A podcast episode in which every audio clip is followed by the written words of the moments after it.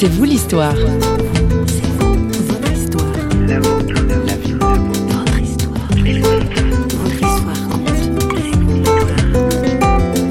Ça, ça a été quelque chose qui m'a accompagnée tout au long de, de mon accouchement. C'est que je sentais vraiment Dieu qui me disait Mais donne-moi la main, tiens-moi la main, je suis là avec toi, je t'accompagne pendant toute cette euh, naissance.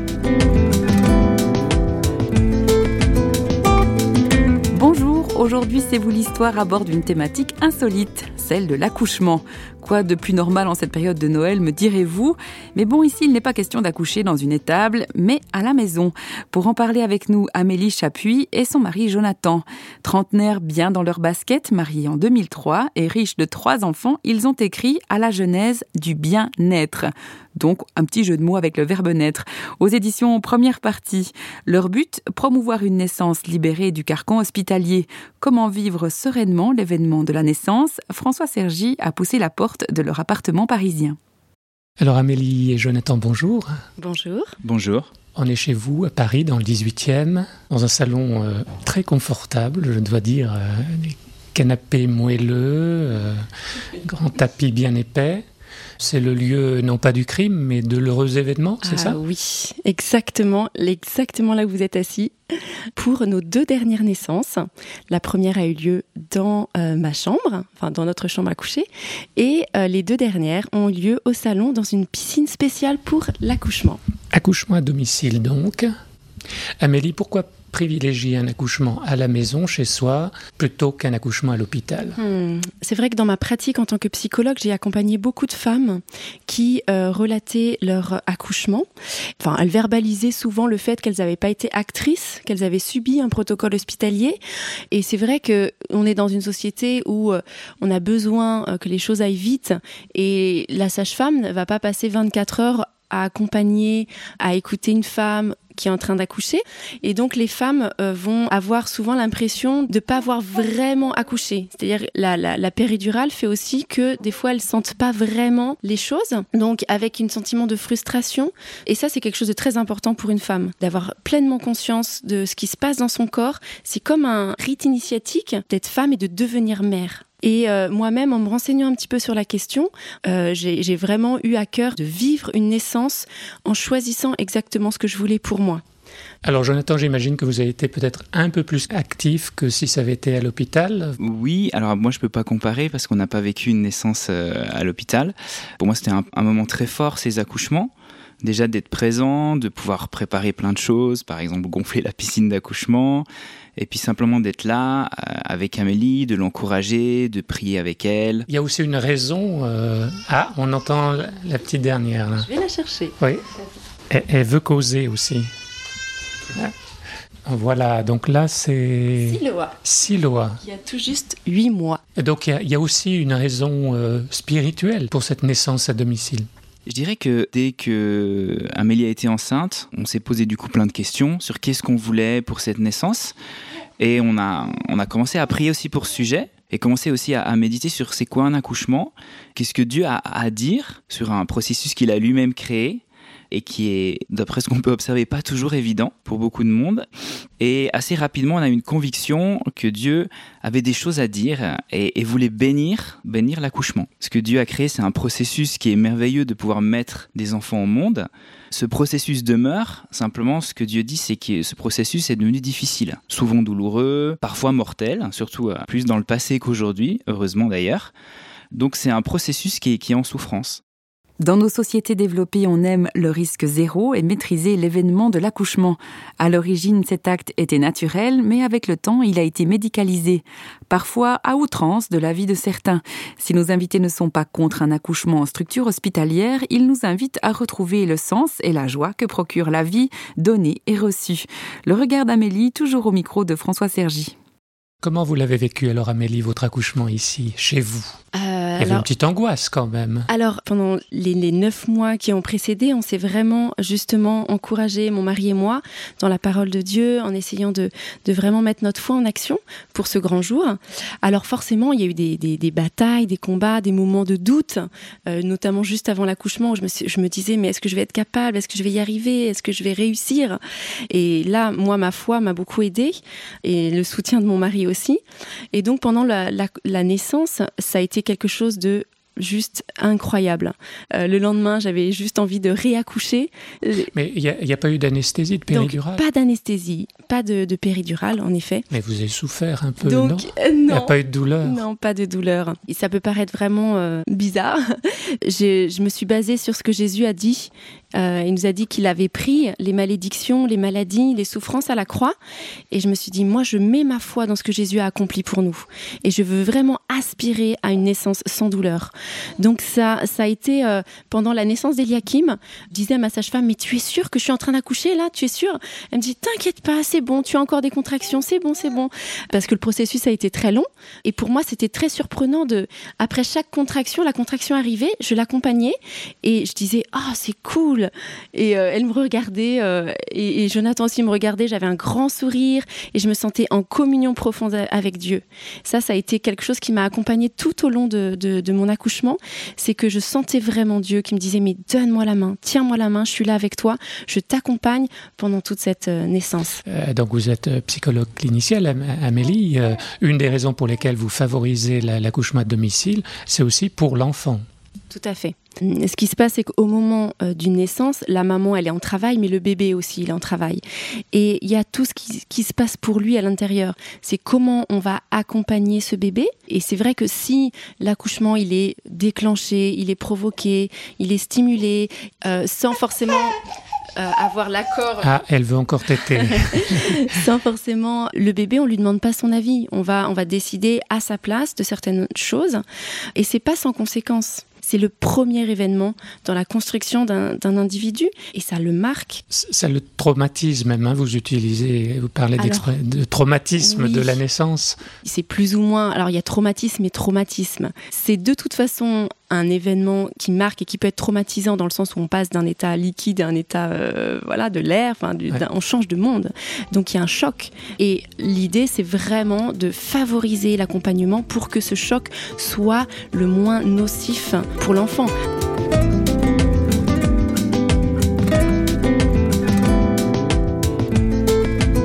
Ah, le fameux traumatisme de la naissance. Et oui, les accouchements ne sont pas toujours faciles.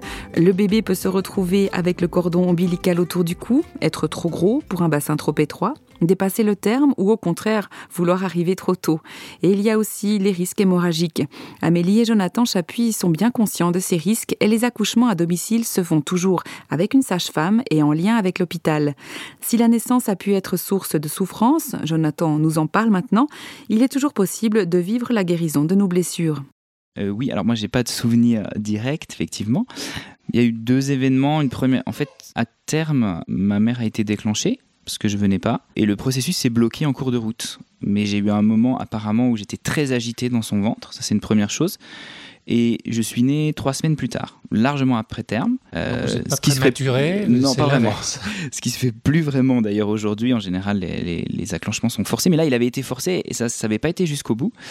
Euh, et donc, ben, j'étais du coup un très gros bébé, donc un accouchement extrêmement pénible. En tout cas, ma mère, chaque fois qu'elle en parle, c'est encore euh, voilà, c'est chargé d'émotions et, ça n'a pas été évident, en tout cas pour elle. Est-ce que par la suite, vous avez, parce que dans, dans, le livre, vous faites des liens entre des difficultés qu'on a dans la vie euh, d'adulte et euh, vous le reliez à ce qui a pu se passer à la naissance Alors dans mon cas, c'est pas si évident que ça. D'ailleurs, je pense d'une façon générale, il y a quelques cas où on peut vraiment faire des analogies spécifiques. Dans mon cas, c'est peut-être moins clair, si ce n'est que quand j'ai rencontré Amélie, par exemple, pendant longtemps, le concept d'avoir des enfants, c'était quelque chose qui était complètement étranger. Les premières fois où on a commencé à en parler avec Amélie, euh, moi j'avais vraiment des angoisses, vraiment j'étais en sueur, c'était super, c'était très fort et je comprenais pas pourquoi. Et je pense que c'est lié à la naissance. En tout cas, on a pas mal pris là-dessus et en, en, deux mois, ça a complètement changé. Après, j'avais une paix royale quand ça a fait d'avoir des enfants c'est tellement une expérience riche dans le vécu d'un enfant et d'une femme. Et moi, j'aime dire, c'est bon quoi d'accoucher, c'est bon, c'est euh, une, joie et de permettre à, d'autres femmes d'avoir cette expérience qui est souvent, euh, malheureusement, encore euh, un souvenir pas forcément joyeux. Aussi, ce qu'on aimerait transmettre, en particulier à travers le livre à la jeunesse du bien-être qu'on a écrit, c'est pas seulement l'accouchement à domicile, qui effectivement on trouve que c'est une excellente chose, qui est malheureusement encore trop peu connue, mais ça change, mais c'est vraiment pour les personnes qui croient en Dieu, qui sont disciples de Jésus, de chercher sa révélation, son aide, de prier le, Notre Père que, ton royaume vienne dans cet accouchement, et du coup de lui demander son inspiration sur comment, avec qui, et aussi on croit que Dieu veut donner, il veut libérer la grâce dans cet accouchement qui est appelé douloureux ou difficile, qui veut libérer sa puissance, sa force, faire des miracles comme ce qu'on a pu vivre, et c'est quelque chose que Dieu veut donner, et c'est notre conviction. Je voulais donner la parole, le dernier mot à, Siloa, mais je vois qu'elle a déjà encore faim, puisque de la bouche des enfants sort euh, la vérité. Tu veux dire quelque chose? Gros sourire. Elle est intriguée par le micro, mais, mais, mais on l'impressionne et donc ce sera le silence. Voilà. Merci en tout cas de nous avoir reçus. Merci à vous.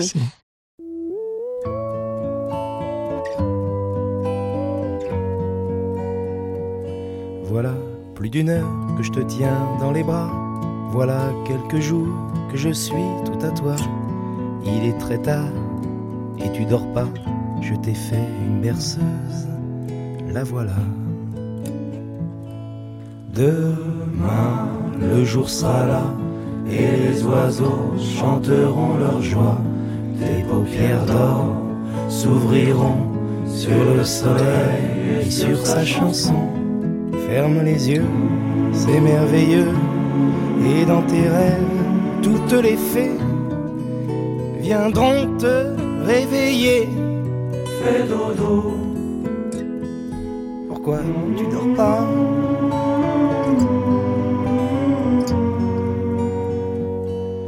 Demain il faut que je me lève tôt. J'ai un rendez-vous hyper important. Si t'aimes ton père, si tu l'aimes vraiment, sois fatigué et dors maintenant. J'ai sauté sur l'occasion, t'avalais ton biberon pour un micro-sommeil de 10 secondes environ. C'était confort, j'ai bien récupéré. Maintenant tu dors, t'arrêtes de nous faire chier. Demain, le jour sera là et les oiseaux chanteront leur joie. Tes paupières d'or s'ouvriront sur le soleil et sur sa chanson. Ferme les yeux, c'est merveilleux. Et dans tes rêves, toutes les fées. Dors, dors, dors. Bordel. Pourquoi tu dors pas? Dors, dors, dors. Laisse dormir ton papa ce que tu regardes en riant, que tu prends pour des parachutes, ce sont mes paupières. Mon enfant, dur d'être un adulte. Allez, on joue franc jeu, on m'écarte sur table. Si tu t'endors, je t'achète un portable, un troupeau de poneys, un bâton dynamite. J'ajoute un kangourou si tu t'endors tout de suite paupières sont lourdes. Tu es en mon pouvoir. Une sensation de chaleur engourdit ton corps. Tu es bien, tu n'entends plus que ma voix. Compte jusqu'à trois et tu vas t'endormir. Pourquoi tu veux pas dormir? Pourquoi tu dors pas? Je te donnerais bien un somnifère, mais il n'y en a plus demande à ta mère. C'était Benabar et La berceuse, mais ce n'est pas le moment de dormir. Je rappelle le titre de l'ouvrage d'Amélie et Jonathan Chapuis, écrit en collaboration avec Catherine Marzanasco, sage-femme, à la genèse du bien-être aux éditions première partie. Vous y découvrirez aussi un approfondissement biblique, des témoignages et des réponses à diverses questions telles que comment se préparer à l'accouchement, quelle sexualité pendant la grossesse ou qu'est-ce qui se passe pour le bébé. Un enfant est toujours désiré car c'est le désir de Dieu qui prime, qui est premier, écrit le couple Chapuis dans son livre. Et puisque c'est la période de Noël, nous sommes invités bien sûr à accueillir une naissance voulue par Dieu, celle de Jésus.